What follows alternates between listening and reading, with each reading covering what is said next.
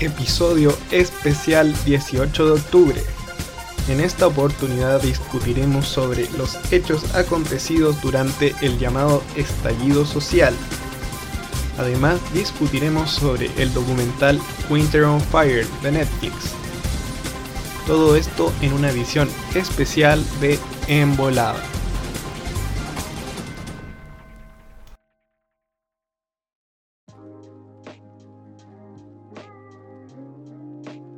Hola, hola, hola y bienvenidos a una nueva edición de Embolada.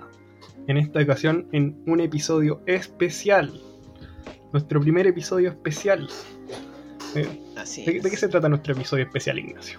De tu día favorito, Alejandro, en la historia del país, el 18 de octubre de 2019. Así es, porque estamos a solo horas de que sea el aniversario de este hito que marcó la historia de Chile. Y bueno, es. vamos- Y bueno, vamos a hablar un ratito de eso. Eh, esperemos que no sea el último episodio especial. El primero de muchos. Y bueno, ¿cómo está Ignacio? Bien, bien, aquí estoy. Hoy día doné sangre, así que he tenido que tomar harto líquido. Si me contaste por ahí que, que me viste andando en bici. Además te vi andando en bici cuando iba camino a donar sangre, sí, por esos barrios cuicones de, de por allá arriba. Sí, esos barrios altos a los que eh, normalmente estamos. Em, Uf, sí, por supuesto. Of course. Y bueno, eh, ¿todo bien tu semana? ¿Todo tranqui? ¿Estás estás estresado? ¿Me voy a putear?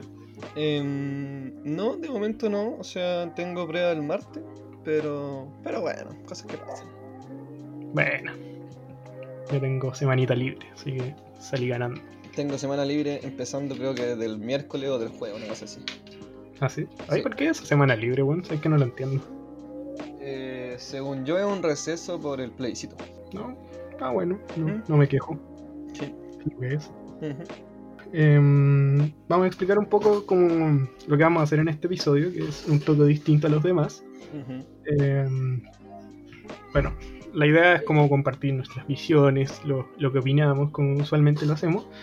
Eh, pero el foco siempre está en compartir eh, opiniones. No, no queremos así, así marcar solamente una visión, sino que, que sea lo más redondito posible.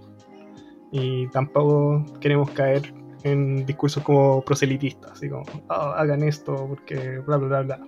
Sino que cada uno hace lo que quiera acá. Sí, la idea es nosotros compartimos nuestra visión y cada uno decide si con quién está de acuerdo y se forma su propia opinión, pues si aquí no somos. Claro, no, no los voy a convencer de votar por el rechazo, que sea lo correcto. Eh, así que eso, esos son lo- los principios. Eh, Partamos, démosle Sí. tiro. Sí. Vamos con el punto uno. Eh, bueno, yo creo que es importante como resaltar la experiencia personal eh, de lo que ocurrió en, en esos días, porque como que nos da perspectiva respecto a nuestras propias opiniones y como, como de dónde venimos. Claro. Eh, eh, por lo mismo, la primera pregunta es, eh, ¿dónde estabas, Ignacio? ¿Dónde estabas en esa noche Me- de viernes? Yo para 18 de contarte dónde está el 18 de octubre tengo que hacerte un- una, una historia larga igual. Porque lo que pasa es que yo me enfermé eh, la semana anterior al 18 de octubre. ¿Ya? Estuve con una amigdalitis terrible así. Y la primera semana tenía fiebre todos los días. La primera semana tuve que ir de urgencia a, a la, a la clínica. Y la segunda semana, que era ya las semanas del, de las evasiones masivas en el metro, yo, no, o sea, las dos semanas falté a la UPO. Y, y esas dos semanas no estuve nunca en la, en la, en la calle. Y es más, no voy, prácticamente no voy a clases desde la universidad desde antes del 18 de octubre. Yo, eh, em, y, y puta, ese día mi tía que es médico me dijo ya, eh, el 18 de octubre me dijo ya, eh, ven a la- a- al, al consultorio porque estaba mejorando pero todavía no completamente, tenía para cagar la garganta. Y me dijo que me iba a pinchar, entonces me pincharon así. Y de ahí nos fuimos a la casa de mi tía. Y ahí en la casa de mi tía estuve escuchando el- por la radio y después vimos en la tele y toda la cuestión. Pero yo y después me fui a, me fui a mi casa, pues. Si no, la verdad no podía salir porque estaba enfermo, recién recuperado. Al día siguiente, a pesar de que ya eh, no me había mejorado completamente y tenía mi garganta a la cagada, fui a la plaza igual. Al- Pero al día siguiente. ¿Qué me dices tú? Ese es el origen del COVID. Sí, yo soy, yo soy. Eres el COVID. Eh, bueno, sí. Eh, puta, super F, Ignacio. ¿Qué, qué te puedo decir? No, no, no, es- no es nada heroica mi historia, ¿para qué te cuento? no, no es para nada. Me, me decepcionaste un poquito, ¿qué querés que te diga? Bueno, pero eh, distinta. Ahora está bien, está bien. Sí, uno no, no decide al final. Em, bueno, yo, por lo menos, eh, en esos tiempos estaba lesionado por, de los ligamentos. Eh, me acuerdo que ese día tuve que ir a la universidad. Y bueno, justamente el 18 de octubre es el último día que tuve clases presenciales. Eh, igual más que tú. Sí, más que yo. Pero, pero fue un día raro, weón. Me acuerdo que, que ese mismo día también tenía como la final de mi campeonato de la U y salimos campeones, pues, pero. Así que me acuerdo que estaba ahí celebrando así, en mi universidad, todo tranqui. Y, y de repente empezó a quedar la cagada. Pero fue como muy. Muy como exponencial la cagada que fue, caga- que, que fue quedando, porque primero como que uno se da cuenta que la gente se estaba yendo de la universidad y decía, ah, la wea rara, qué, qué extraño. Y después cuando finalmente fui al paradero para irme, que era como alrededor de las 8, porque puta, ya, ya no quedaba nadie en, en Gómez Millas, eh, como que no pasaban las micros, y como que la gente estaba tocando bocinazos, y había un taco horrible, y era como, ah, era como el apocalipsis. Sí, sí. Lo que es innegable, a pesar de que yo no tuve un día que fuera así como demasiado eh, combativo, sí, eh, em, lo que es innegable es que había, había am- ambiente, había un ambiente tenso y, que todo el mundo decía, aquí va a pasar algo, va a pasar alguna wea, porque había, eh, yo recorría así como de la Florida para Ñuñoa, que, de- que fue por donde, donde anduve, y se veía un ambiente así como, aquí va a pasar alguna wea rara, ¿eh? ¿sabes? Bueno, así como que la, eh, la- la gente no está reaccionando así como normalmente reacciona, no sé, a la injusticia o wea así. Sí, weón, pero igual fue súper loco, por lo menos como, como yo lo vi, porque puta, no, no sabía lo que estaba pasando, como que veías toda esta cagada, pero, pero no, no encontráis explicación. Mm, Eh, y también, pu- puta, yo lo vi en, en que no pasaban las micros. De hecho, me tuve que ir caminando con la rodilla y, y los trofeos, porque soy un campeonazo. eh, de mi U a la casa de mi polola. caminata de campeón. Sí. Y, ahí- y ahí, weón, vi cualquier weá, así, como barricada, weón, así protesta. Y yo, como, ¿qué weá, qué weá, qué está pasando? Eh, no sé, fue, fue una experiencia única. Bueno, hay que, hay que entender igual que fue porque eh, el, el magnífico gobierno de Piñera decidió cerrar y cancelar, to- suspender todo el funcionamiento del transporte público en Santiago. Sí, ¿no? Bueno, vamos a entrar más, más a eso, en, la- supuesto. en las medidas que hizo este fabuloso gobierno. Eh, bueno, eh, también otra pregunta que tú tenías era como, ¿qué, qué ha significado para ti este estallido? ¿Qué, qué- qué sentimiento genera esta, estas magi- A mí- estas manifestaciones? A, a mí me, me emocionó, para que no mentir, me emocionó caleta, yo me sentí así como, como wow. O sea, yo a pesar de que suene así como el cliché típico del Chile despertó, yo de verdad sentía esa wea así como, weón, de verdad eh, la gente se está levantando por fin, ¿cachai? Yo veía siempre así como, no, los eh, manifestantes son unos violentistas y la weá, y no pueden estar de acuerdo con ellos y no sé qué weá, y sí, les, les escuchaba eso a la mayoría de la población. Y aquí era una weá que fue una gran parte de, de la sociedad chilena que, que dijo, ya weón, basta, así como levantémonos. Y es- esa weá a mí me encantó. Sí, un progre culiao, pero está bien, está bien, se respeta. Chúpala. Eh, eh, para mí igual es complejo. O sea, no, bueno, no es ningún secreto, por lo menos entre nosotros, que yo, yo no diría que estoy en contra del estallido para nada, pero sí soy muy crítico de este. Eh, entiendo mucho a la gente como los motivos por los que por los que salió a marchar, por lo que eh, por lo que significa eh, para ellos este, este movimiento. Eh, y eso, wea puta, wea, no- como te dije, no quiero caer en discursos proselitistas, así como, "Uh, salven a las pymes. Pero personalmente no puedo desconocer que me vi muy afectado a nivel familiar, a nivel económico, por, por lo que ocurrió. ¿cachai? Eh, y con eso no busco am- amargar, am- amargar a nadie, pero, pero puta, es mi, es mi experiencia personal. Eh, bueno, para los que no saben, yo, yo tengo un negocio familiar, que justo teníamos una tienda por ahí cerca. O sea, inevitablemente incidió mucho en lo que ocurrió durante el estallido, porque puta, nadie iba a comprar, estaba quedando la cagada todos los días, o sea, tuvo consecuencias muy importantes en, el negocio. pero más allá de eso, incluso de, la experiencia personal, para mí ha sido fuerte igual. O sea, este último año no, no te puedo decir que le ha pasado bien, y tampoco que me he emocionado. Eh, sea por la cantidad de muertes, tanto por la pandemia como por, el estallido, como los niveles de violencia que, que, han ocurrido. O sea, como, siento que es como el, primer proceso así histórico relevante que, que por lo menos a mí me ha tocado vivir. Y eso, de cierta manera, como que me asusta. ¿Te asusta? ¿Pero qué, ¿En qué sentido te asusta? Porque, puta, las consecuencias pueden ser grandes. O sea, ¿qué, ponte tú, mira, no, no te estoy diciendo que ocurra, pero pero te, te, genera incertidumbre. Ponte tú lo que ocurra con el plebiscito. ¿Qué, qué pasa si suben los casos? ¿Qué, qué pasa si, si, no sé, si se va Piñera y entramos en un, en un, gobierno sin presidente, de, inestabilidad? ¿Qué pasa? Ya, pero ahí estoy especulando y además es, medio fantasioso, pero... Que se vaya Piñera. Pero claro, yo, no, esa weá de que uno tenga un gobierno sin presidente sería eh, bastante fantasioso. Pero. Pero más allá de eso, o sea, primero yo creo que. Eh, no, no metiéndome de lleno ya en, lo que es el plebiscito, porque yo creo que.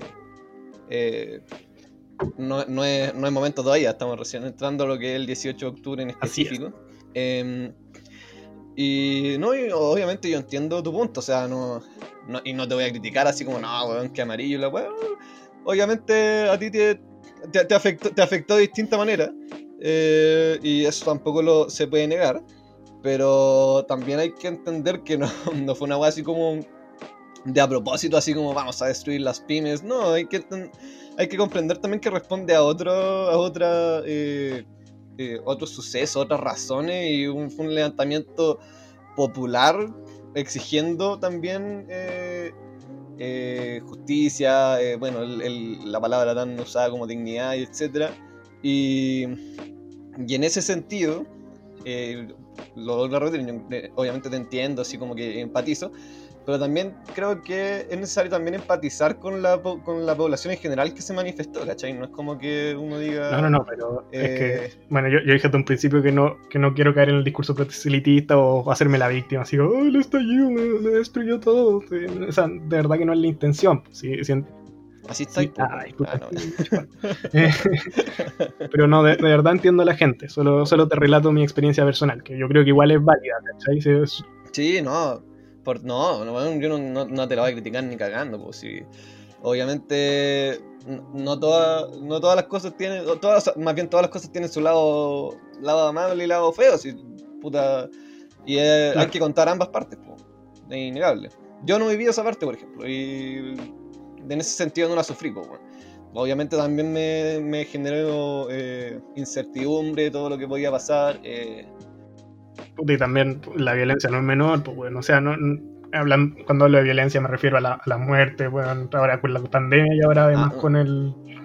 no, por, supuesto, no, no, pero, yo no, no, quería hablar todavía de eso porque para mí eso, eh, la violencia no, no, parte derechamente, o sea, más bien a pesar de la quema del metro y todo lo que después vamos a hablar, pero eh, la violencia estatal masiva y para mí, en mi, en mi opinión sistemática, ocurre en los días posteriores. Y, por eso yo, yo estoy hablando como un panorama general que, significa, significó para mí el estallido en específico. No, no, no, sí está bien.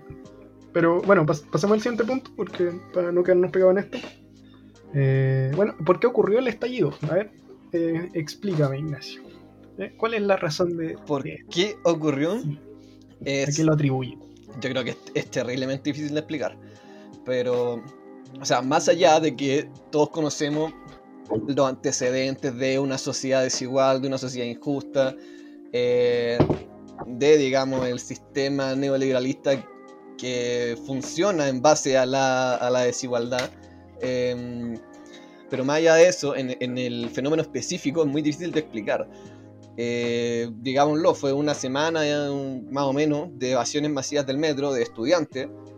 Y los estudiantes estaban evadiendo el metro debido al alza de pasaje, pero que no era un alza de pasaje a los estudiantes, sino que a la, gente adulta. Y, y a partir de eso, gente se unió, pero en general, en, en las evasiones masivas no se unía tanta gente adulta, sino que más bien los estudiantes. Y como que fomentaban a, los adultos así como, bueno, ya dale, así como edades, así como estamos todos en éxtasis. Y después de eso se genera todo este momento de tensión que el 18 de octubre en específico, que es que se cierran todas las estaciones de metro, se, se, eh, suspende la, el, transporte público en Santiago y eso genera que grandes masas de gente se tuvieran que movilizar caminando desde eh, los centros neurálgicos de la ciudad, digamos, dígase Providencia y Santiago Centro, hacia su, eh, su, casa. Pues. Y en general la gente que trabaja en esos lugares no vive cerca de esos lugares, sino que vive en, las zonas periféricas de Santiago, incluyéndome. Viene la eh, chucha. Viene la chucha.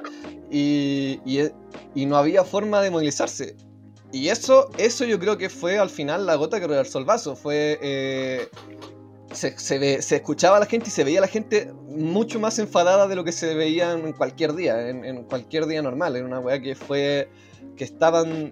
está en un sentimiento general de estar chato de, vivir en una situación así.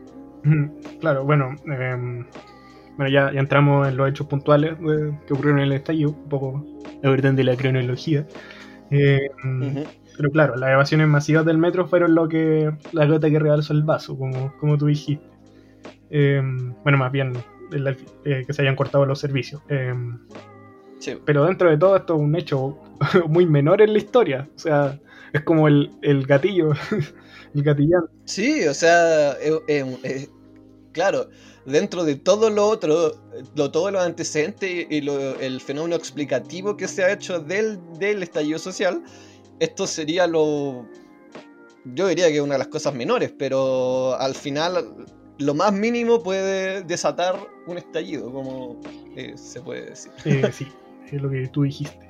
Em, pero claro, em, respecto a las evasiones del metro, puta, yo me acuerdo que esa semana estaba en radio, sí, y, la noticia era que todos los días estaban evadiendo el metro y que como que iba escalando la situación.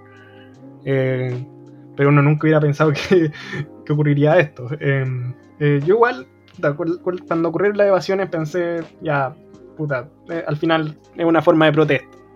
Eh, igual me molestó, ponte tú, que, que, recriminaran a gente que sí pagaba, pero pero bueno, eso, eso ya quedó ah, pero igual eso es un hecho como de los entusiastas y del sobreentusiasmo también y a veces el fanatismo. Claro, pero siempre lo vi como una situación aislada, como que en verdad era como era muy nada. tú, eras, tú, eras, tú eres del cabro esto no aprendió. Sí, bueno, hablando de, de, este periodo también tuvimos las mejores frases que nos dejó el estallido. Ahí no. Tenemos a Fontaine. O sea, el pre, el pre El más bien. Muy bien ahí. Eh, por ejemplo, con Juan Andrés Fontaine diciendo que, que, que madrugar a la gente para beneficiarse de la tarifa. Sí, pues le salía más eh, barato. Felipe Larraín eh, mandando a comprar flores. Y sobre todo Clemente Pérez con esto no prendió, que es la mejor frase del universo. Cabro, esto no prendió.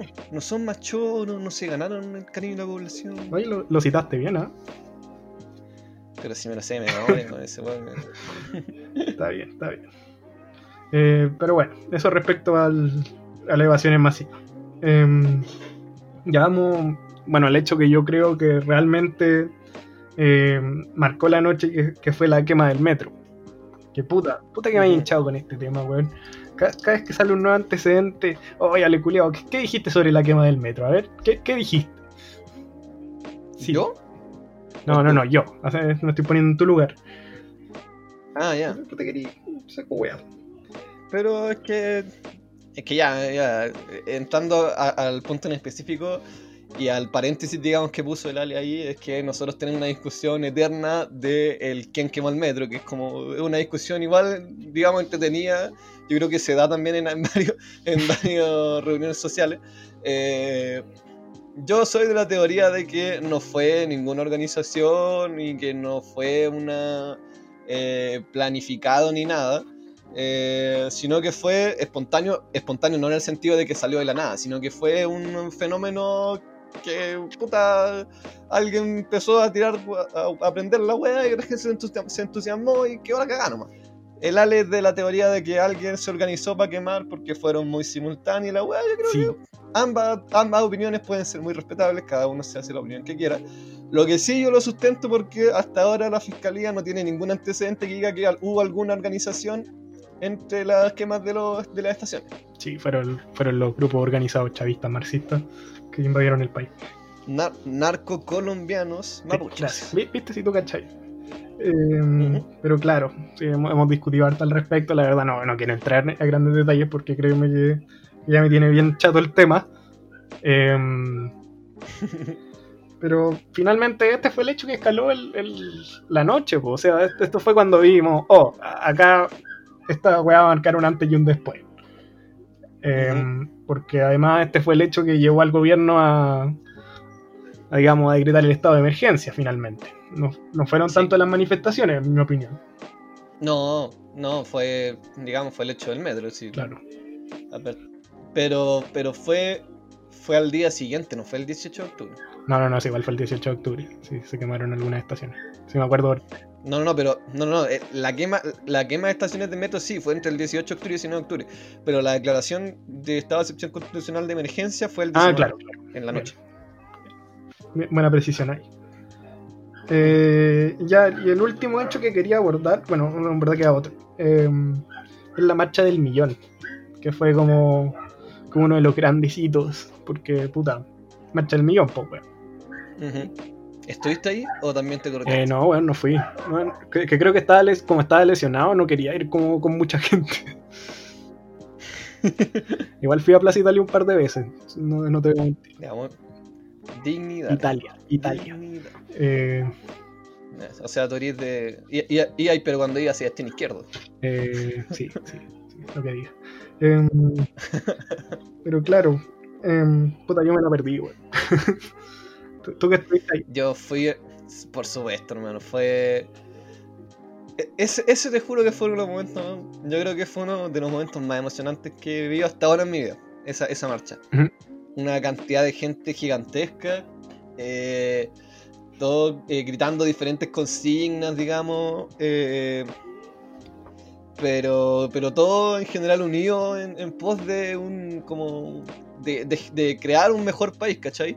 Eh, y, y puta, y bueno, por otro lado también estuvo la represión. Yo, no sé si cachaste, pero en la marcha había una gran concentración en, plaza, en la plaza. Dignidad para mí, quizá Italia para ti, no sé. pero eh, también la idea era que se marchara realmente. Ya. Y puta, había, venía gente desde, desde arriba, desde, desde Providencia, venía gente desde eh, Parque Bustamante, de Pío, no, no, si fue una weá que ah, no cabía nadie, ¿cachai? Y en un momento, eh, yo no me acuerdo en qué andaba con mis primos, creo, o con unos amigos, no, no me acuerdo bien, pero empezamos a bajar, así como intentar bajar por Alameda, y, y había una gr- gran cantidad de gente que iba bajando, ¿cachai? Entonces había una gran cantidad de gente en la plaza en general, en las calles aledañas, hacia arriba y hacia abajo. Y eh, al fi- eh, digamos que en los edificios había gente que decía, bueno, no avancen más, no avancen más, está la cagada adelante, así. Era como... y en un momento llegamos hasta... Nos dejaron hasta Universidad de Chile, hasta la U de Chile, en la Casa Central nuestra alma mater.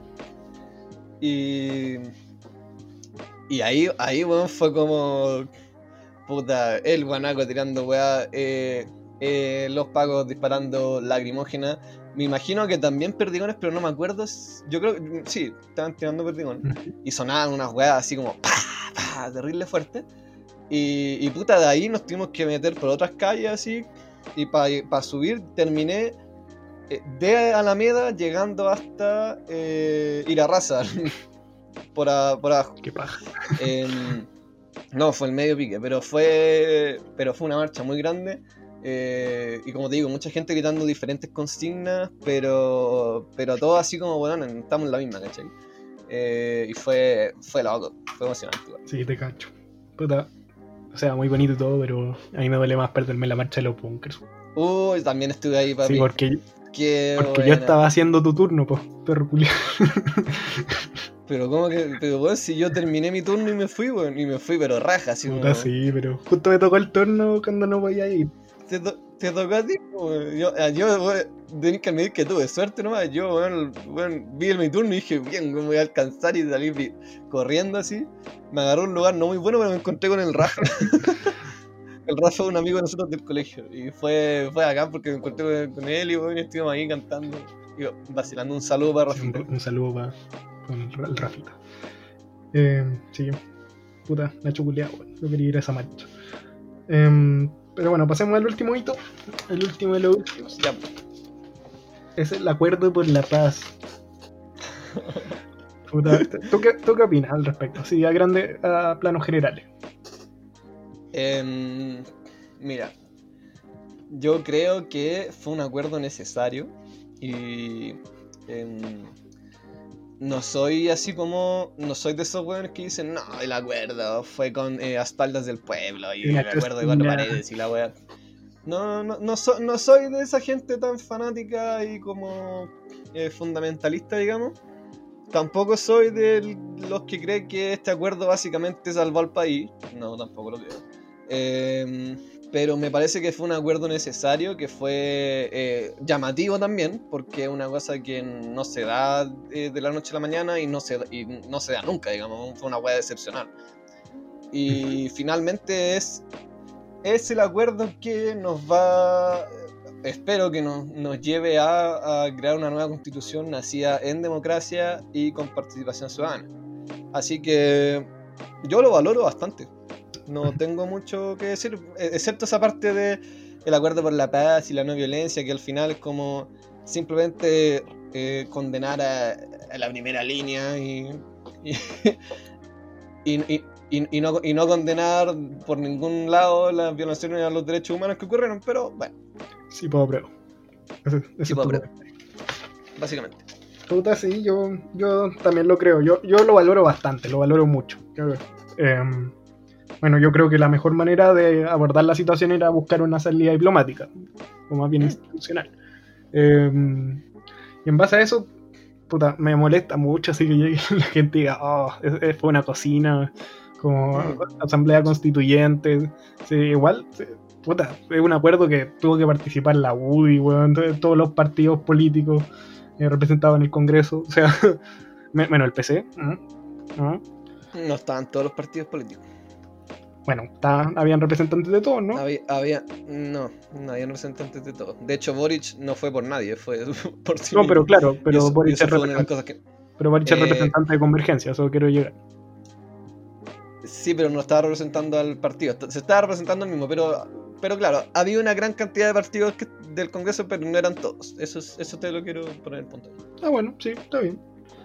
Eh, pero claro, siento, siento que se le dieran más crédito. O sea, al final es el acuerdo más transversal que se ha hecho en democracia.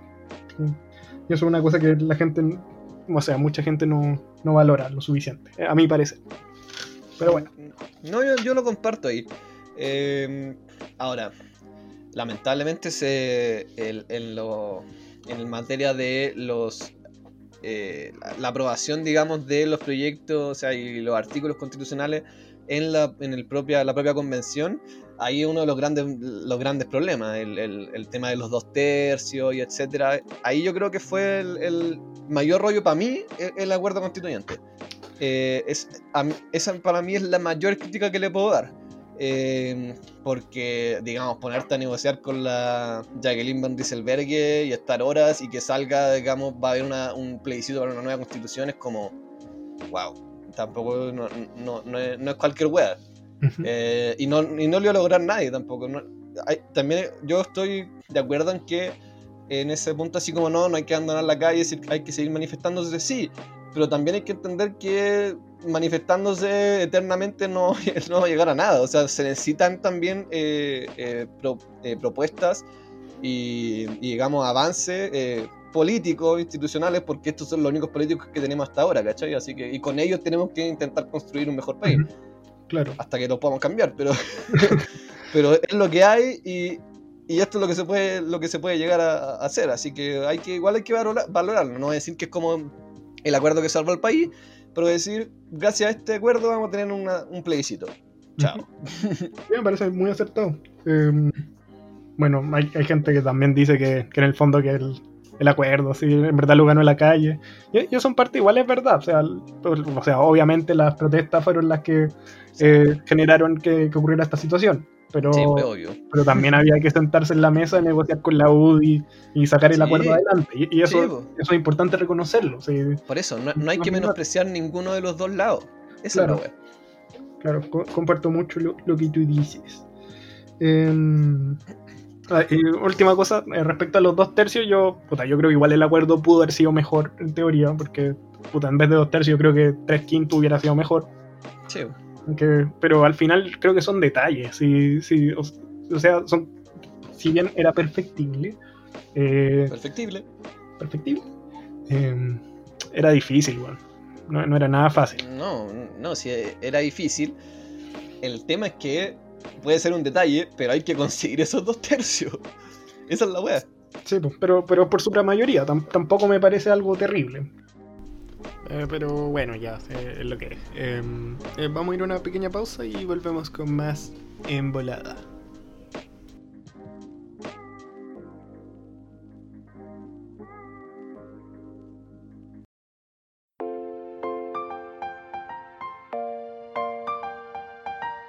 HM Delicias. Regalos personalizados y asequibles a cada bolsillo. Contamos con cajas saladas, tortas de cuchuflí, ramos de helados de invierno y pastelillos personalizados para cada ocasión.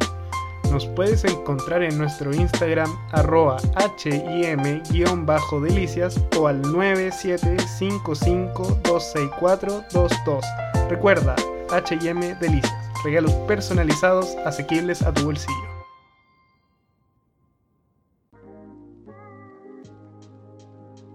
Oye, mira, tengo otro tema, pero es medio largo, así que vamos a ir con uno más, más cortito, ¿ya? Eh, ¿Mm? el, no es la forma. Que es un punto que yo creo que acá... Eh, ah, lo, lo, lo, diste vuelta entonces. Sí, lo di vuelta. Eh, ya. ¿Qué, qué opina al respecto? ¿Qué, ¿Qué, opina? Bueno, esto es un debate que, que, se encendió básicamente esta semana con, con, la destrucción de semáforos y... O sea, básicamente esta semana yo creo que es como desde que desde que, desde que él estallido que no es la forma y el enemigo poderoso. No, claro, pero se, se, volvió a encender esta semana. Claro, se reactivó si se quiere. Eh, mira, es un tema eh, en, en, mi punto de vista, es un tema complejo de, analizar. Yo no, por ejemplo, yo no soy de las personas que andan, eh, o sea, que, que, digamos, se protestan, eh, o sea, más bien se manifiestan eh, violentamente. Tampoco creo que soy quien para criticar a, la a, a quienes tiran piedra o wey así, pero... Y también, y también obviamente entiendo el... como de dónde viene, ¿cachai? O sea, eh, sé que para muchas personas, un, no sé, un disco padre, un semáforo, la weá no, no, es como un acto opresor, pero para eh, mucha gente también son representantes, eh, digamos, callejeros de la élite y, del, y del, son símbolos de poder también. A pesar de que para muchos no lo sea, pero son análisis, no, no lo digo yo, son análisis académicos generalmente. Y también digamos que tam, tampoco es menos eh, eh, eh, o sea, no podemos negar tampoco que, que en general las grandes revoluciones no son, no son pacíficas. Y en general los grandes cambios no llegan con movimientos pacíficos, salvo ciertas excepciones. No voy a, no voy a digamos, negar a grandes figuras como Martin Luther King, etc. Pero, pero sí, o sea, yo no soy de las personas que dicen, no, gracias, primera línea y son los más bacanes del mundo. Pero pero tampoco tampoco soy de esos weones que dicen no es la forma y condena la violencia venga de donde venga y la weá. A mí no me gusta, por ejemplo, no me gusta que destruyan eh, kioscos de, de, las personas, no me gusta que tampoco que destruyan eh, negocios de, de, las personas. Eh, no, lo, eso, eso yo lo considero que está mal, ¿cachai? Pero entiendo de cierta manera de dónde viene, eh, digamos, eh, por el por qué, pero no, no, no, no comparto en, en general la, ese, ese, punto de vista. De hecho, en general, yo nunca he sido así como de los que sean eh, tan fan de. Cuando chico, por ejemplo, cuando iba a las marchas, no era fan de los capuches ni una weá. Eh, pero tampoco. No, no, tampoco, pero tampoco soy enemigo de ellos. Por, por eso digo, yo no. Yo creo que no soy quien para criticarlo. Pero pero claro, todos te van a decir, no, tienes que condenar la violencia y ahora se está, eh, prácticamente está fomentando que la gente actúe violentamente. No, ojalá todos pudiéramos manifestarnos pacíficamente, pero, pero tampoco voy a o sea, desconocer el por qué existe eh, la protesta violenta. Eh, Ese es mi punto de vista. sí, yo no entiendo. Em, bueno. Em, bueno, resaltar nuevamente que lo que decimos acá, no buscamos discursos proselitistas, entonces no estamos diciendo, no, no lo hagan, no, no, le estamos dando clases de ética a nadie. Em, y por lo mismo yo también quiero exponer mi, mi punto de vista, que yo soy un, no es la formista, lo, lo, admito. no, si saco de eh, plot twist. Eh, pero claro, em, yo creo que sí hay que criticarlo. No, no, bueno, creo que es utópico pensar que estas cosas no van a ocurrir. evidentemente algo, un hecho que ha ocurrido continuamente, que ocurrió en diferentes hechos históricos. No, no, es, no es como, no es algo que se pueda simplificar de la manera que no lo hagan, simplemente. Porque es, simplemente imposible. Em, pero yo creo que, bueno, tú mencionaste a Camila Vergara, si no me equivoco, que es la, la, académica. Camila Vergara, la, mencionaste en, un momento. Ah, la, que salió ahora en. ¿Cómo se llama? NIC. el, hombre de los siglos. Bueno, e, ella habla bastante de eso. Habla de que en el fondo marca los matices entre la violencia del Estado y la violencia de los manifestantes. Em, yo, la verdad, no comparto para nada su tesis. Siento que ella, con todos los méritos académicos que tiene y con lo inteligente que es, no, no, está, no, tiene una tesis acertada porque finalmente una visión muy binaria del mundo. Ella habla de la violencia plebeya y la violencia como... No, me acuerdo el término que acuñaba, pero era como entre las líneas de autoritaria, algo entre esas líneas. Eh, eh, sí. Porque para ti es errado. Yo creo que tiene, un punto bastante. Que claro, los matices igual, dentro, mirándolo fríamente, tiene razón. O sea, la violencia del Estado eh, es mucho más brutal que la violencia de las mismas personas, porque tienen, tienen medios represivos, o sea, tienen muchos más recursos para hacer daño. Em, pero plantearlo de esta manera siento que cuestiona todos los propósitos de por qué el Estado tiene que tener el monopolio de la fuerza. Y eso es algo que está indicado en la Constitución, que en, todos los países del mundo es así. Em, cuestionar eso, siento que es un, problema porque son como los pisos mínimos para vivir dentro de un Estado democrático.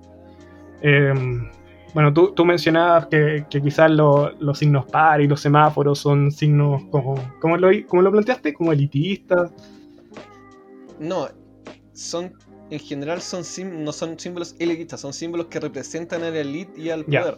Para mucha claro, pero igual son, son cosas que funcionan en beneficio de, la gente. O sea, los semáforos son necesarios, los signos pares también. Sí, pero tú, eh, también tenéis que entender que eh, mucha gente que ha vivido eh, en, digamos, en la miseria y en, en general en la pobreza, no ve al mobiliario público, digamos, como algo suyo, sino que ve algo, como lo ve como algo de eh, los poderosos. Igual que por eso, por, por, eso no, no tienen, por eso no tienen un sentimiento de, eh, de apropiación, digamos, de, de, eso de ese mobiliario. ¿no? no es como que la banca en, el, en la plaza sientan que sea Igual yo creo que una mirada. Eh, o al menos. Una mirada un poco. no, no, no sé, egocéntrica, pero obviamente no, no empática, porque ponte tú, los vecinos de, de esa zona, puta, son tan súper hiper eh, sí, obvio, no, no, y esa gente, no, no, no, no, es un, espérate un poquito. No, sí, sí. Eh, pero, puta, y, yo siento que una de las grandes críticas que le hago a la protesta es que ellos no piensan en, esa gente. O sea, yo, puta, yo me había afectado por eso, no, de la misma manera. Yo siento que es mucho más grave vivir ahí y, puta, tener que, tener que desalojar tu casa porque puta, está quedando la caga todos los días, vivir con esos niveles de violencia, independiente de lo que uno crea. Eh, y, puta, bueno, aunque, aunque sea para ellos, aunque para ellos sea un símbolo que, mm, del poder del Estado, no, no, no sé muy bien cómo plantearlo. Pero que no, que no lo sientan propio, a mi parecer no les da el derecho para romper cosas y, destruirlo. Yo, yo no, te estoy diciendo que les da el derecho no. Lo que te, te, te he dado el punto ahí tampoco le de pedir empatía a una persona con la que nunca han sido empáticos, ¿cachai? Em. Eh, ese es uno de los, de los principales problemas que, existía, digamos, y una de las principales razones de eh, la violencia en, del 18 de octubre en adelante. Pero bueno, o sea, yo entiendo que no, entiendo que no compartan la, tesis, pero eh, yo lo veo así. yo no soy de los que condena la violencia venga donde venga y no soy un formista para nada. para mí que cada cual proteste como quiera y como pueda, ojalá, y ojalá fuera pacíficamente, pero no lo voy a exigir a todo el mundo que sea pacífico. Eh, para mí tirar piedra es una weá que la verdad me da lo mismo, o sea, hasta yo lo he hecho, no, es una media weá. Eh, pero... Yo, lo veo como un problema. bueno, ya te lo he planteado de esa manera, pero... No, siento que la empatía dentro de todo, bueno, es una weá súper humana, ¿cachai? O sea, no, no es, eh, no, es pedirte mucho a la gente tampoco. No, no, no, no, no, no, pero la, empatía. no, me estoy refiriendo a ti, estoy, hablando en general. Entonces, puta, para mí pasa por eso. Entiendo de dónde viene, pero la verdad estoy muy en desacuerdo. No, perfecto, sí, no, no te voy a pedir que estés de acuerdo conmigo, pero pero para mí es complejo pedirle empatía a alguien con a una persona con la que nunca han sido empáticas. Para mí ese, ese es el, punto. Eh, y eso, eso te lo pueden decir varios análisis sociológicos. No soy yo que es como que me estoy tirando la No, no, no, sí, claro. Si ya nos eh, referimos a uno, Pero. Mm, sí. Eh, pero no, yo entiendo que no, no, lo compartas, pero, pero por eso. Creo que eh, esta concepción de la violencia como forma de protesta viene de, viene de alguna parte y, y, no se da solo en Chile. O sea, no es una weá que sea. que que sea solo, solo aquí y que aquí solamente sean violentistas. O sea, esto se da en las protestas en Venezuela, también se dio en las protestas ahora en Estados Unidos. Entonces, no es una wea así como que, que, llegamos aquí, solamente los chilenos son los que, se que protestan violentamente. No, es falso. O sea, ocurre en todos lados. Y ojalá no ocurriera, pero. Pero no le quiere exigir a la pero eh, yo, pero yo no lo. Es que. No, eso lo he dicho todo el rato. Yo no le exijo a la gente nada. O sea, no, si, quiere, tiene que, si tienen que expresar su descontento de alguna manera, que lo haga. Ojalá fuera pacíficamente y ojalá no eh, em, perjudicando a otras personas. Eso es a lo que voy. Bueno, pero se perjudican otras personas. yo te lo dejo ahí. No, por supuesto. Por supuesto. ¿Qué piensas de la primera línea, Alejandro? Puta, la primera línea, weón. Eh, mira, yo en sí tampoco me importa tanto la primera línea. Si bien yo ya me, me relego, no es la formista, no no, no sé, no, ando preocupado de ellos, no, le ando tirando palo a cada rato. Em, pero igual me parece mal, o sea, yo creo que ellos, su, su legitimación, si se quiere, que, se les da, se basa en, una línea muy delgada, que es en el fondo la, la eficiencia de carabineros o, o, la manera en la que ellos actúan. Y eso en verdad es súper peligroso porque, puta, vean, al final es casi como un círculo vicioso, a mi parecer. Em, como que siento que ellos generan violencia en vez de repelerla. Porque en el fondo, dentro de todo, son un, grupo organizado, con una organización súper básica, eh, que, que, mantiene peleas constantes con carabineros. O sea, finalmente. Ah, está hablando la primera. Yo pensé que estaba hablando de carabineros. No, aplica para los dos, tranqui. Entonces, puta, eso me preocupa a mí. Y, pero lo que realmente me molesta, sí, lo que realmente me hincha la wea, eh, es como en glorios, eh, como, como la gloriosa primera línea y que aparezcan en el foro de derechos humanos. Es, esa wea sí que me molesta. Como que se adjudiquen todo. Eh, yo, yo ahí, ahí te, o sea, voy a hacer algunos matices. Em, creo que está bien, yo tampoco soy así como de un fan de la primera línea.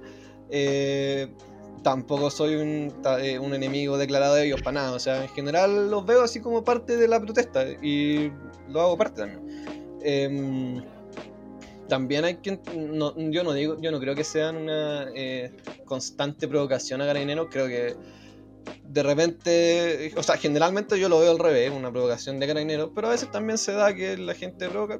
Ya, eso es una discusión, puede ser eterna también.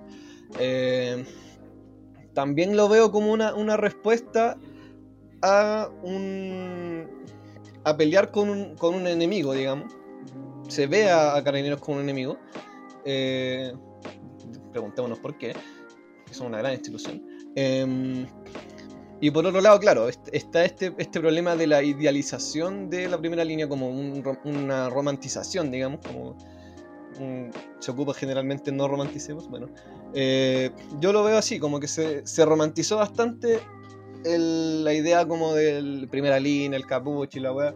Yo no digo que esté mal tampoco, pero, pero creo que se eh, desvalorizó mucho y se empezó a desmerecer bastante la protesta eh, en general, que la mayor parte de la protesta no se da en, la pelea entre los cabros y, y, los pacos, sino que se da en, en, todos los otros lugares, ¿cachai? Y ahí es donde está concentrada la mayor cantidad de gente pero se empezó a sobreidealizar este, este, concepto y a decir como que la primera línea casi que no había dado todo y eso también es, mentira. O sea, no, no podemos desmerecernos nosotros mismos eh, y empezar a sobreidealizar a un grupo en vez de decir estamos todos aquí en la misma, ¿cachai?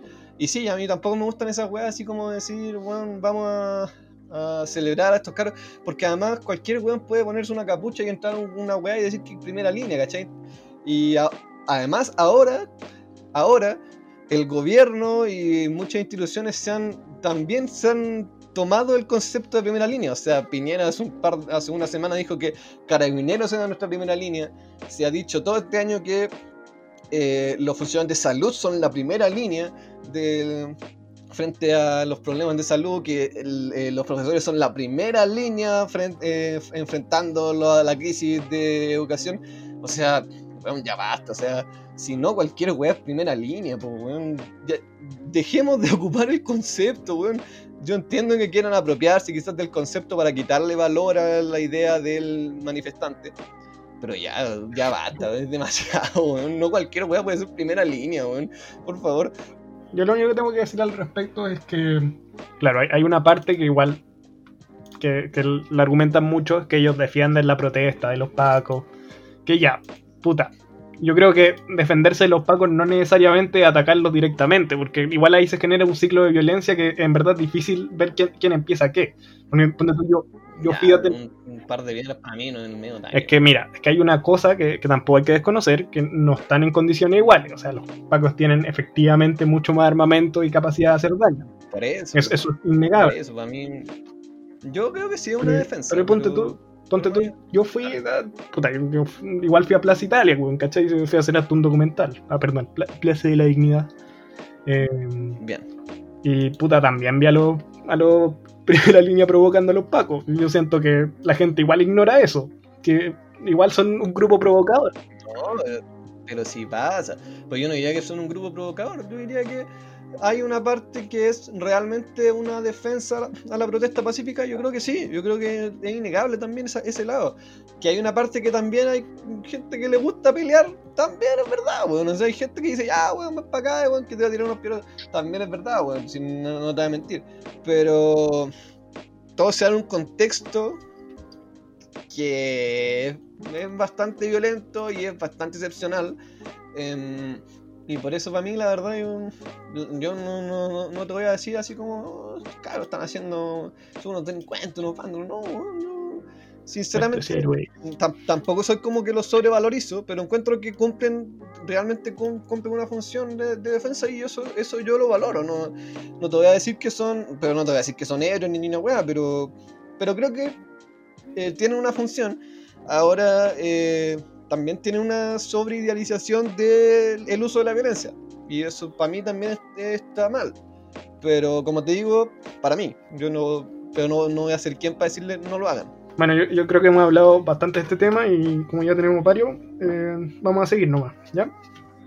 Sí. Em, la parte que, puta, bueno, ya la abordamos un poco, em, que para mí eh, o sea, no, podemos no hablar de esto, son las violaciones a los derechos humanos que ocurrieron eh, durante el, estallido social.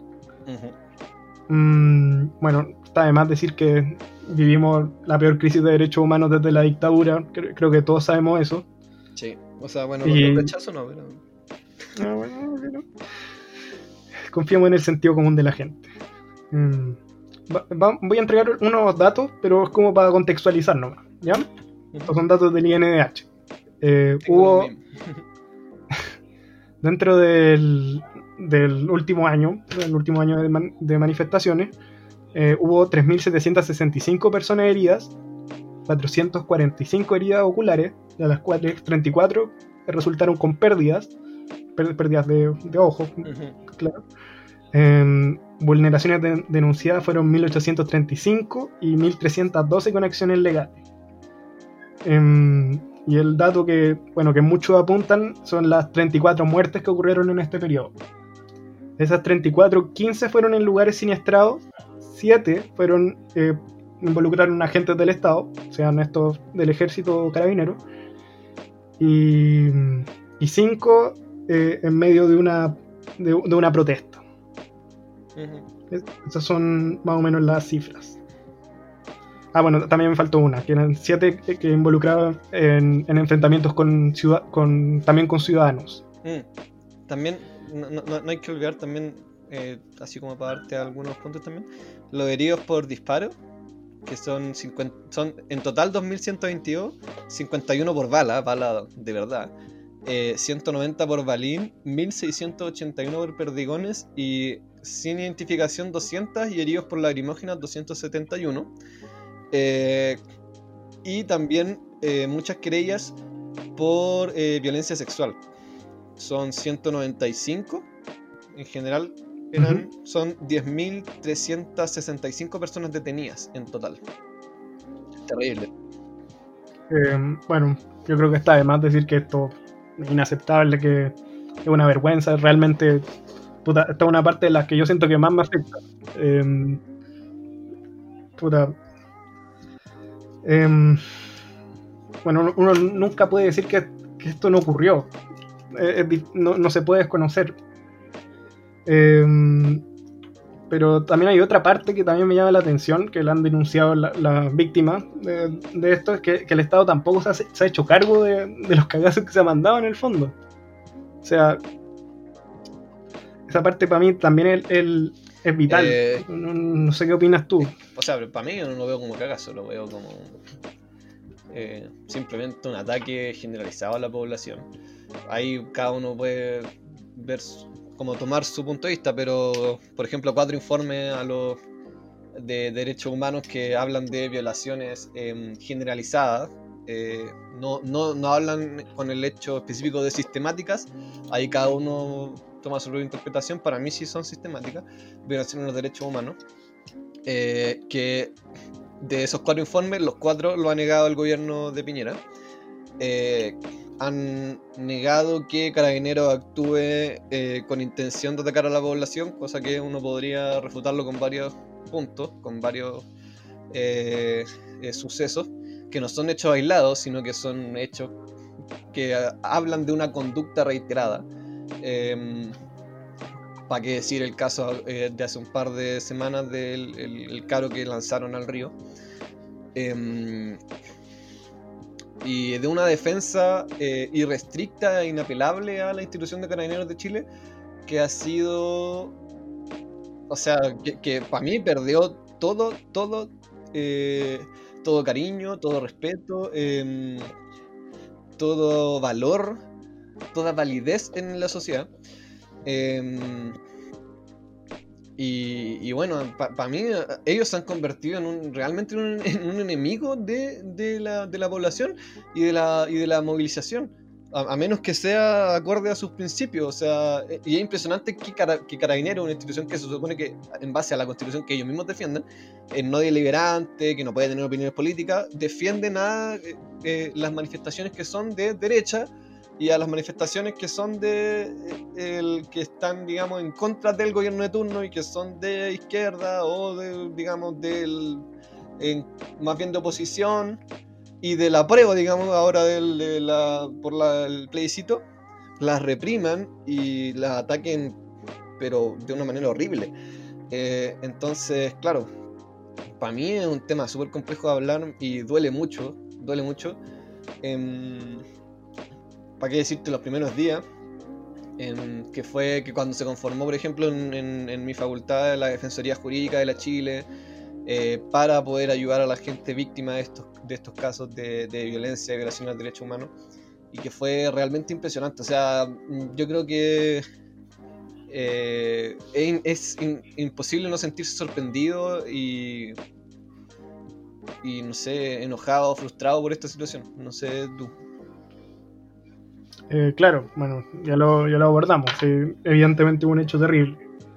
Em, igual, con, todas las atrocidades que han, ocurrido, con todas las cosas que han revelado, entre ellas, bueno, ya, ya hemos hablado extensamente de, lo que ocurre en Carabineros, que, que en el fondo hay que hacer reforma inmediatamente.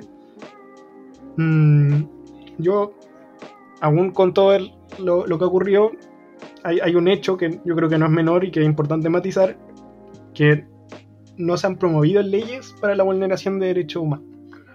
Esto no significa que no han ocurrido, sino que, a mi parecer, em, se, han, utilizado recursos dentro del margen de la ley, como, fue sacar a los militares a la calle, que, por cierto era el, hito que íbamos a mencionar para después. Em, y bueno, yo, creo que esto es importante resaltarlo dentro de todo. Yo creo que esto habla más de un gobierno negligente e irresponsable que un, gobierno autoritario o, asesino, como plantean mucho. Yo, creo que es importante matizar eso.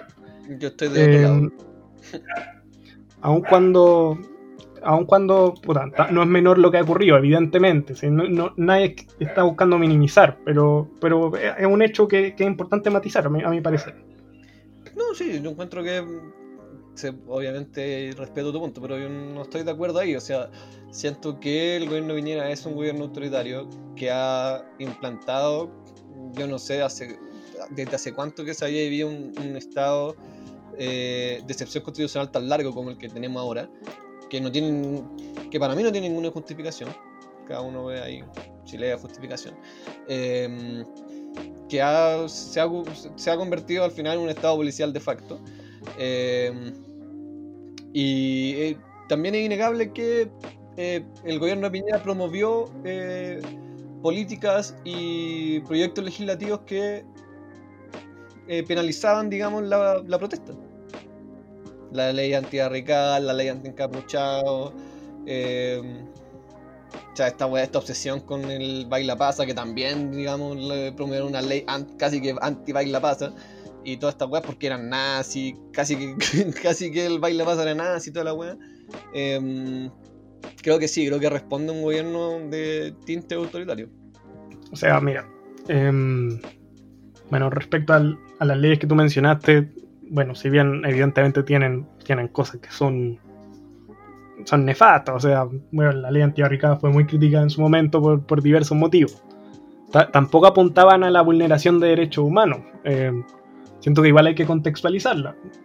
O sea, si bien yo no estoy muy de acuerdo con muchas, especialmente otorgándole facultades extraordinarias a las fuerzas especiales, sabiendo lo que han hecho, eh, sí tenían un sentido, y ese sentido no era violar los derechos humanos, no, no era como en otros estados en los que esto sí ocurre. Bueno, más, tarde vamos a hablar del caso, ucraniano, donde el, mismo gobierno... Ningún Estado te va a decir que estas son leyes para violar derechos humanos. Yo estoy diciendo que son, que son leyes que apuntan a prohibir las manifestaciones. Y eso no quiere decir que... Es que no, apuntan a prohibir las manifestaciones necesariamente. apuntan, a penalizar, la movilización. Apuntan a penalizar la violencia en las movilizaciones, que es distinto. claro. No son sinónimos. Que, ocurre lo contrario es otra cosa encapucharte no es, una, no es violencia, por ejemplo. Claro, pero eso es un... Tapar la calle para mí no es violencia, pero más allá de eso es, es, es promover la penalización de la protesta. Y eso no quiere decir que sea eh, promover la violación de derechos humanos, porque además nadie te va a decir precisamente con esta ley vamos a violar derechos humanos, señor estupidez. Pero... Pero una línea, una línea delgada igual. O sea, mira, independiente de lo que tú creas, que yo lo respeto mucho, eh, ponte tú, cuando ocurrió, cuando ocurrió, pongámoslo con, las pymes, porque me encantan las pymes. Si, hay una manifestación, si hay, una media manifestación, tenía miles de personas manifestándose eh, pacíficamente, pero tenía tres hueones que, están quemando un local, o que están destruyendo una casa, o, que están violentando de alguna manera o, saqueando. Eh, el Estado tiene que intervenir. O sea, es una hueá básica. De hecho, mira, te recuerdo que, mira, de los 34 muertos, 15 fueron en lugares siniestrados. O sea, es un riesgo tanto para las personas como para con, los inmuebles. pero... le encontraron orificios de bala que al final nunca eh, periciaron, pero bueno.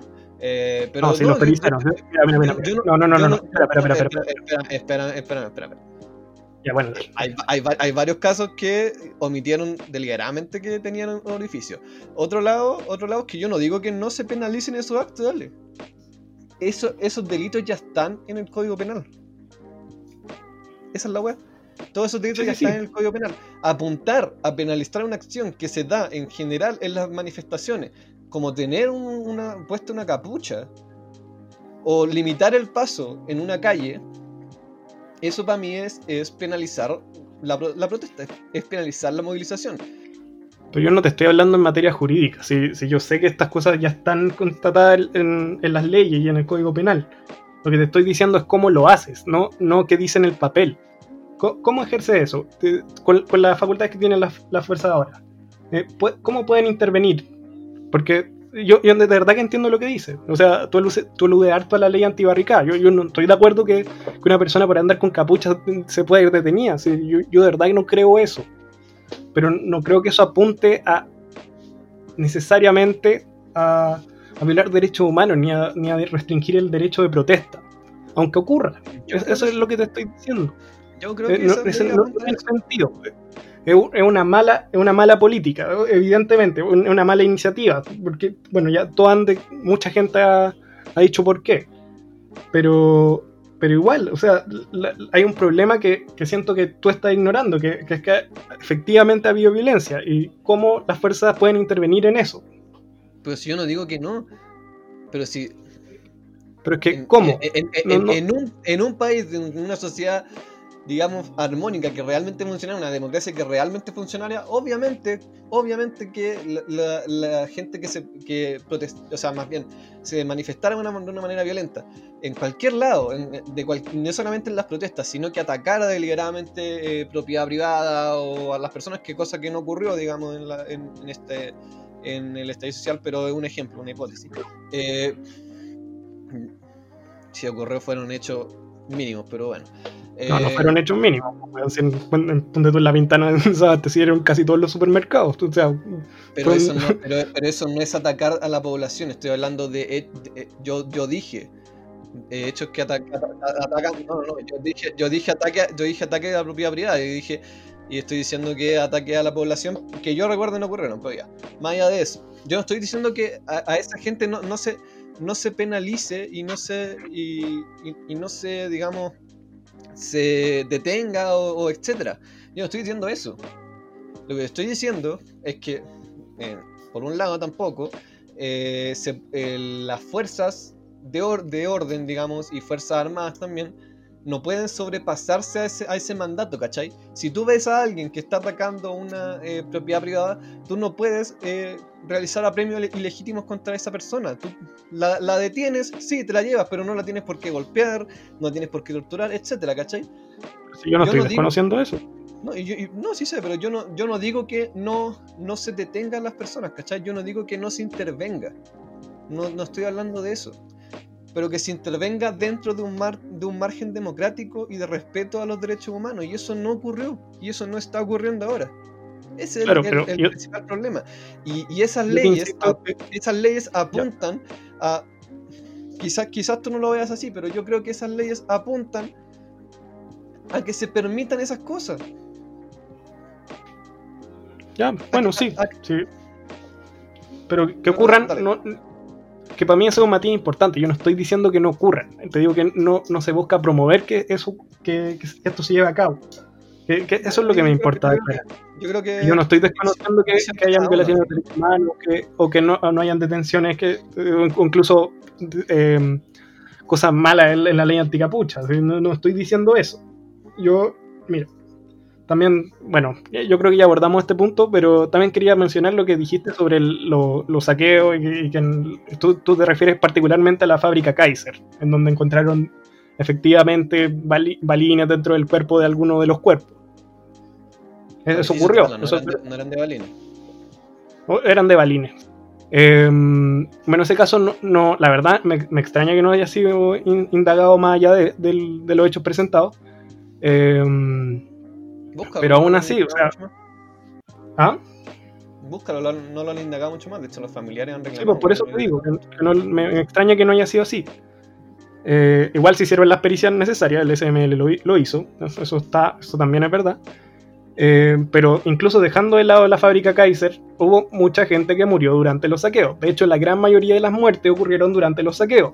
mucha fue gente inocente. Una, una persona, una niña, en, no tengo el nombre acá, pero que, murió en un, en un saqueo en el que no tenía nada que, nada que ver, o sea, le cayó, creo que le cayó una weá encima, no, no sé, también hay un caso de, de una persona de la tercera edad que, que tenía Alzheimer y que, puta, y, que por, por, estas razones, por razones extraordinarias, eh, también se encontró en un saqueo y, también murió. O sea, fue gente inocente que murió porque sí. O sea, obviamente los que también participaban no tenían por qué morir. Pero eso no fue intervención del Estado, fue, fue culpa de, la violencia que se generó.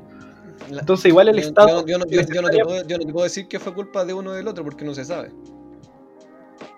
Eh, pero obviamente que fue culpa de la violencia. No, te estoy hablando de, cosas que se, desarrolló en base a un, hecho de violencia, sí, pero nadie sabe por hasta ahora que yo sepa, no tengo antecedentes de por qué se eh, generó el, incendio en la fábrica de Kaiser. No, pero no te estoy hablando de la fábrica Kaiser, te estoy hablando, estoy dejando de lado la fábrica Kaiser. igual yo, yo creo que tampoco es lo, que tú dices, pero bueno, eso es lo que te estoy diciendo, que el Estado igual tiene que intervenir. No, te estoy diciendo que. No, te lo niego. Pero es que pero, pero dime eh, en algún punto en que yo te lo he negado. Si yo no te digo que no, no intervenga. No te estoy diciendo que lo has negado, te estoy diciendo cómo llegan ahí. Que igual es necesario promover leyes para llegar a eso. No, no sé si me entiendes. Sí, hay, es que hay un marco normativo para, para evitar esos hechos. Existe, existe el marco eh, normativo para evitar esos hechos. No es como, no es como que no haya leyes. No es como estoy hablando en la práctica. Pero tú dijiste, tú estás diciendo que haya leyes para que se pueda eh, evitar eso. Y lo las hay, las hay. Otra cosa es que se utilice mal el, concepto de policía preventiva en carabineros, por ejemplo. Otra cosa es que eh, la inteligencia en las instituciones policiales sea como la mierda. Pero, pero no podéis decir que no hay marco normativo para eso. Lo existe. Tampoco estoy diciendo, estoy, hablando de medios, estoy hablando de recursos. ¿Cómo, llegan ahí? Porque claramente no lo han hecho. Las leyes que se fueron impulsando era para entregar esos recursos a, las fuerzas especiales para que realmente pudieran intervenir de esa manera. que, eso, no, ocurra es, que no, es verdad. Es que no es verdad. ¿Cómo que no el, es marco, verdad? el marco normativo ya existe para evitar esos hechos. Otra cosa es que no lo hagan. Muy bien. Bueno, yo creo que ya no hay mucho más que decir. Ya lo hemos abordado extensamente, quizás más de lo necesario. Mm. y pasemos a la película, a Winter on Fire. El documental, más bien. Sí, es un documental. El primer documental que abordamos. Sí, primera, eh, digamos, edición cinematográfica que no es ficticia o basada en hechos reales, sino que es, es un hecho real. Sí, Em, a mí igual me cuesta porque, porque yo, yo me siento mucho más cómodo analizando películas que documentales. Em, de hecho, igual vamos a transparentarlo. No, hay películas del estallido, entonces, puta, eh, escogimos lo que pudimos. Em, bueno, ¿quieres explicar la trama o le explico yo, Ignacio? No, yo lo explico. Ya. ¿Cómo se llama el presidente Julio? El. Ah, está lo tenía notado, espera. El... Bueno, el presidente de Ucrania en el 2014 era el. Julio. Un muy malo. El. Yanukovych, el Víctor Yanukovych. Yanukovych, bueno. Que es un, era un presidente prorruso. Eh, bueno, digámoslo, Ucrania tiene una historia bastante triste, como en general todos los países de, Europa de ese sector. eh, digamos, vivieron la independencia de, eh, de la Unión Soviética hace que sus 30 años, una cosa así. algo parecido de lo que llevan democracia Chile también. Eh, por eso tiene, tiene bastante similitudes y también varias diferencias. Em, bueno, este, este personaje, Viktor Yanukovych, había sido electo presidente hace, como porque fue electo presidente el 2010 y fue oficialmente, pero el, el 2006, 2004, una cosa así, también había sido electo presidente, pero declararon eh, fraude en la elección, así que el weón no pudo, no sé qué weá. Bueno, el 2010 fue presidente. Y en el, en el 2013, el, bueno, el tipo, uno de sus grandes lemas de campaña era que iba a anexarse a la Unión Europea, iba a eh, concretar la anexión a la Unión Europea. Y estaban todos ilusionados con esa weá pero bueno, al final el weón mintió. En realidad tenía más acercamientos con Vladimir Putin, el presidente ruso, que con la Unión Europea. Y eso generó eh, un alza de la, de la, gente por decir así como, bueno, nos prometiste esta weá eh, y no la estáis cumpliendo. Eh, y a poquito se fue juntando la gente en una plaza que se llamaba Maidán, que es la plaza de la independencia de Ucrania, de Kiev. y, bueno, y, y empezaron a, hacer marcha y cosas así. Y tipo el día 5 creo, llegaron las, digamos, las fuerzas especiales que se llamaban... Em, ¿Cómo se llaman los buenos? Tienen un nombre raro. Em, y que empiezan a reprimir de una manera que es eh, realmente brutal a la, a la población en la plaza con no, no golpean con, digamos, los palos de goma, sino que con palos de fierro, y eso generó grandes eh, lesiones en, la población. Y bueno, el documental va así, va, va contando más o menos cómo ocurrieron los hechos de las manifestaciones y cómo fue, digamos, aumentando esto. También hubieron marchas del millón, etcétera, pidiendo al principio una anexión a, la Unión Europea, luego la salida del, del presidente Víctor Yanukovych debido, a la reacción eh, muy antidemocrática y brutal, violenta en contra de la población civil, mediante la utilización de estas fuerzas especiales. Eh, y bueno, eh, todo, todo culmina en, una escena brutal, digamos, que es con francotiradores en la calle disparándole a, los manifestantes y asesinándolos. Terminaron muertos unos, unos 160 personas, una cosa así, en total creo, 250, una cosa así, te, te habla el documental. Y finalmente, finalmente, eh, los manifestantes, mucha, la, digamos, los militares de reserva habían decidido unirse a las manifestaciones, cosa que acá es una hueá que no ocurriría ni en ni puta vida. Eh, y amenazaron a Yanukovych que si no se iba, eh, iban a iniciar una ofensiva armada. Eh, y eso pasa cuando le quitan un militar, llega y le quita el micrófono al principal líder de la oposición, digamos, en Ucrania, al presidente Yanukovych, que al final es un guante chanta. Y, y Yanukovych se escapa en helicóptero y renuncia, y bueno, ahí logran así como que se creara un gobierno de, de transición, etcétera. Lograron la anexión a la, Unión Europea pero luego vino todo el problema de, de, la anexión de Crimea por parte de Rusia y toda la weá. Entonces, al final, el conflicto en general no ha parado en la nación de Ucrania. Pero es, a, eso va a apuntar, digamos, el documental. Lamentablemente. Em, bueno, muy buen poder de síntesis, nuevamente. Gracias. Mm, tienen un presidente judío, no sé si sabía. Solo te quería decir eso. Así que están, ah, en buenas manos. Están como todos unidos las religiones en esa weá. Son súper religiosos en Ucrania, me, me, llamó la atención esa weá. Sí, y bien heterogéneo. Em, bueno, yo lo que puedo hablar, esto aplica más a las películas, pero los aspectos técnicos, em, me llamó la atención como, con la manera en la que se presenta, porque los hechos igual son bien cinematográficos, en el sentido en el que cuando uno ve el, documental por primera vez, em, te aparece como un texto en el que, que te introduce a la historia y, y como la línea temporal que se va siguiendo es, la de los manifestantes, entonces a través de los entrevistados que, tiene el documental. Y ahí como que a través de esas entrevistas eh, como que se. Como que están intercaladas en distintos momentos. Y a medida que ellos van hablando, como que te van relatando la historia. Y eso me pareció muy interesante. En cuanto a estructura, encuentro que estaba muy bien hecho. Y otro aspecto que me llamó mucho la atención eh, técnicamente eh, son las grabaciones, porque tenían como grabaciones de todo, y como que todas de muy buena calidad. Sí. Y eso igual es bien loco, como, como que está tan bien documentado. Sí, es cierto. Mm, pero, Pero- por lo mismo, ¿Mm? por lo mismo también eh, tiene un problema, que yo he visto que la gente lo apunta, es que muchas veces caen sobre simplificar cosas. Como que no, no te contextualiza tanto en el conflicto. Vi- Viendo esto, como que puedes entender las protestas, como lo, lo que vivían, la- las atrocidades que ocurrieron, pero no, pero no, no te ayuda realmente a entender muy bien el conflicto, a mi parece. Que igual es algo no menor. Yo no entendí. creo que- Pero ponte tú cuando, en un principio, cuando te explican que el, el- el conflicto eh, ocurre en base a, a unirse a la Unión Europea. Eso, eso eran como siete líneas, ¿cachai?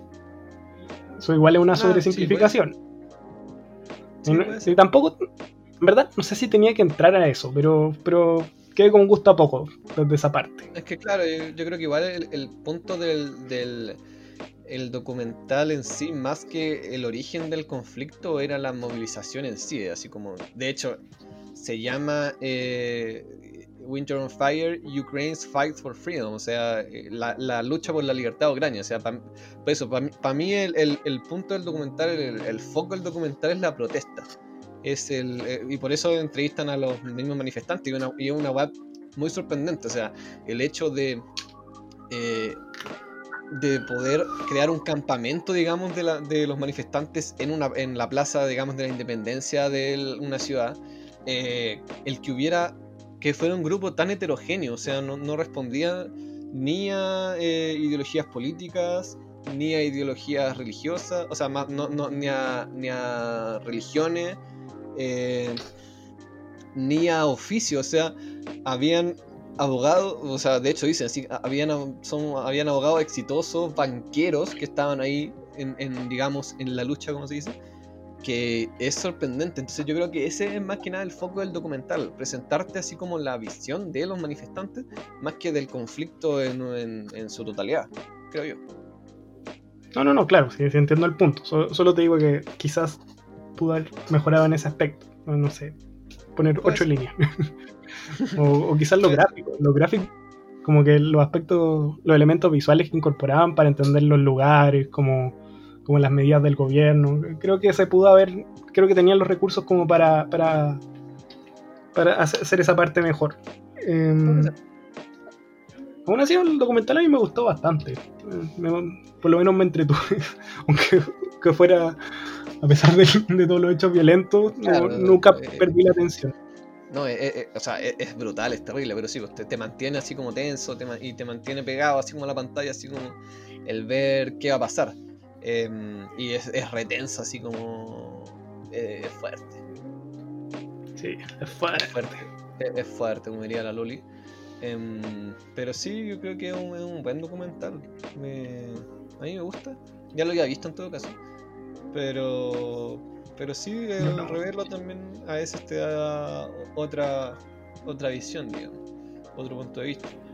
Em, que llama mucho la atención, o sea, que haya, que hubiese niños también metidos. em, igual es como sorprendente y, y eh, por, de cierto, por cierto punto también doloroso. eh, Y, y, o sea, y las, las escenas finales de los disparos con francotirador eh, es súper doloroso. O sea, y, y otra weá, o sea, vi- no sé si te acordáis, pero los em, Tituski, una wea así, que eran weones que eran convictos, o sea, eran reos, que el gobierno contrató dándole libertad de acción para meterse en la marcha y dejarla cagar.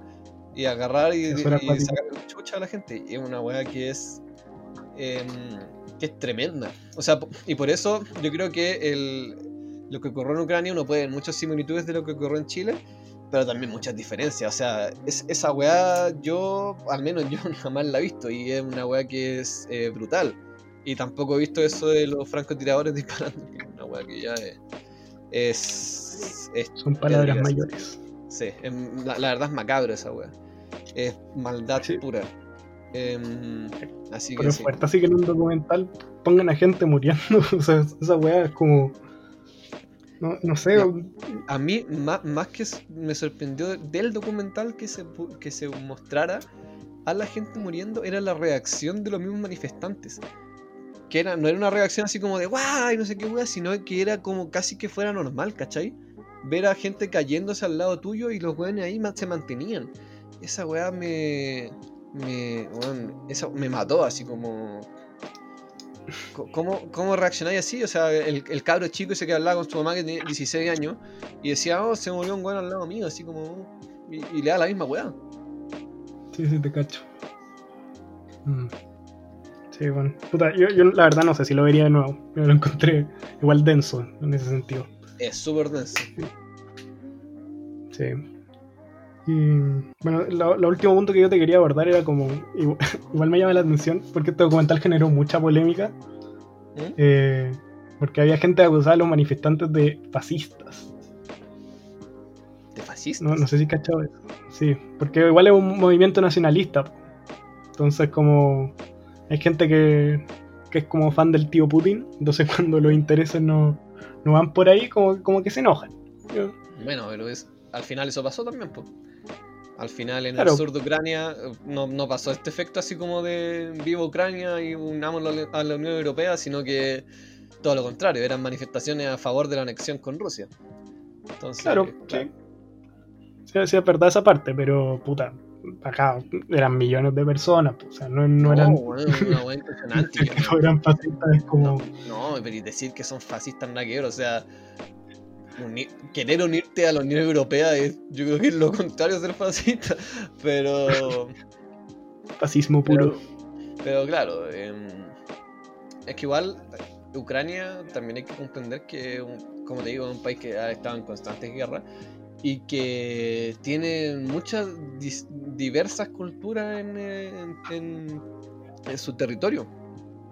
Hay muchos que se sienten Mm. rusos, hay, hablan, hay muchas partes donde hablan distintos idiomas.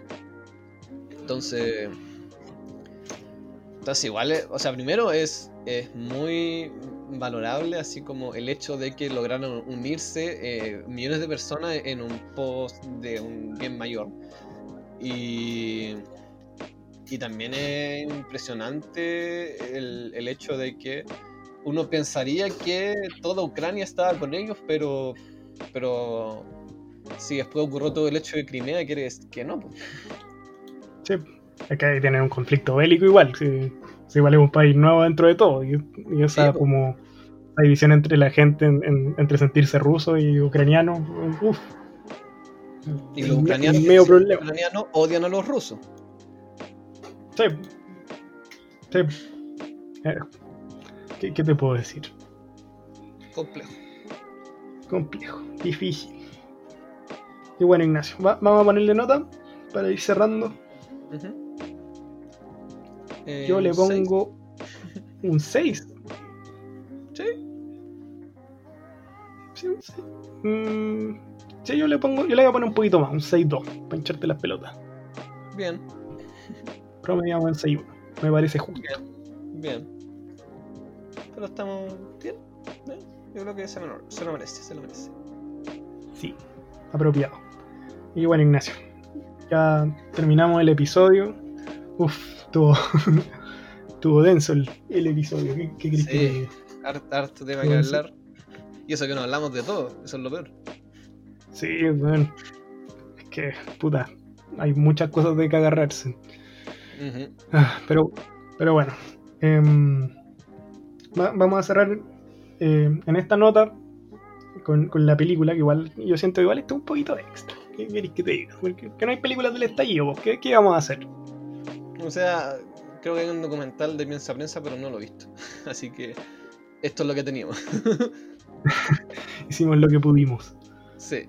muchas gracias por sintonizar nuevamente. Sé, sé que la semana pasada no sacamos episodio, pero por, por razones que escapan de nuestras manos.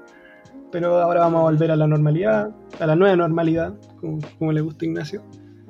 Claro. Y, y nos vamos, nos vemos la próxima semana con más embolada. Muy bien. Nos veremos. Y ojalá ganen la prueba, cabros culiados, voten a prueba. No sean como el arte. Sí, ahí traigan, traigan sus No, no. lápices. Y ahí no van con weas del si puedo prueba, o si no, si no los van a mandar a la No hagan Sí. esa wea. No crean la verdad, el Ale sí vota a prueba. Es un aprobista de, de closet, pero sí vota a prueba. No es la formista y apruebista. ¿Viste? Sí, ¿Cómo la viste? bien Ale. Ya, Así que a votar, cabros, y no, no crean no crean en la estupidez del rechazo. Me despido. uh, ya. En eso nos vamos. Chao. Chao.